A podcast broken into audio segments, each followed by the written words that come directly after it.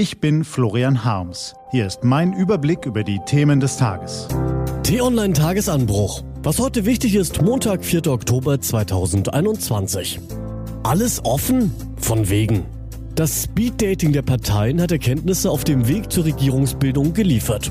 Heute geschrieben vom stellvertretenden Chefredakteur Florian Wiechert, gelesen von Till Schäbitz.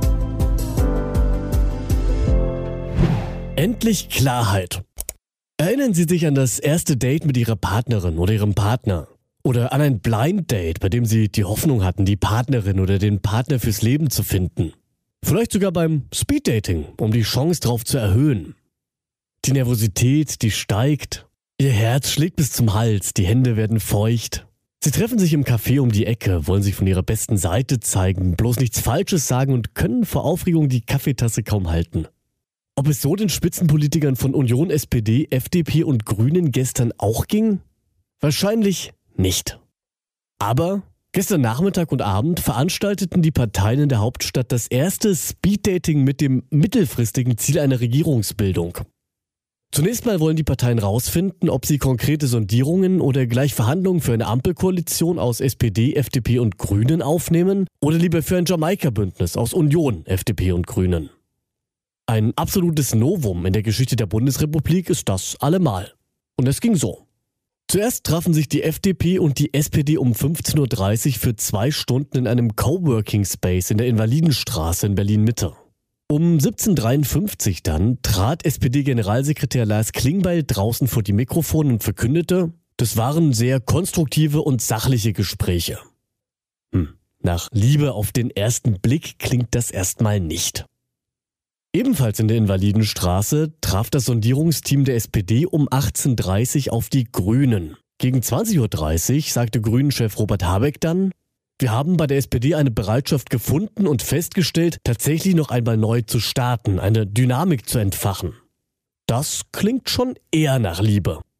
Ist aber auch nicht ganz überraschend aufgrund der gemeinsamen Vergangenheit. Die FDP, die sondierte dann um 18.30 Uhr nochmal mit der Union und um 21.16 Uhr traten die Generalsekretäre Paul Ziemiak, Volker Wissing und Markus Blume vor die Mikrofone und Wissing sagte, wir haben inhaltlich wenig Klippen. Blume, das war ein guter Abend, ein guter Start, der Lust auf mehr macht. Das klingt ja schon fast enthusiastisch. Doch auch diese Aussage darf man getrost den Überschneidungen der Vergangenheit und der schwierigen Situation der Union zuschreiben. Wenig überraschend also als Fazit. Am besten können auf der einen Seite Grüne und SPD miteinander, auf der anderen FDP und Union. Problem Nummer eins. Für die Regierung braucht es ein Dreierbündnis. Es müssen sich also entweder SPD und Grüne mit der FDP oder FDP und Union mit den Grünen annähern. Problem Nummer zwei. Beim Speeddating gibt es laut wissenschaftlichen Untersuchungen einen Haken. Die inneren Werte, fallen bei den kurzen Begegnungen ganz offensichtlich hinten runter.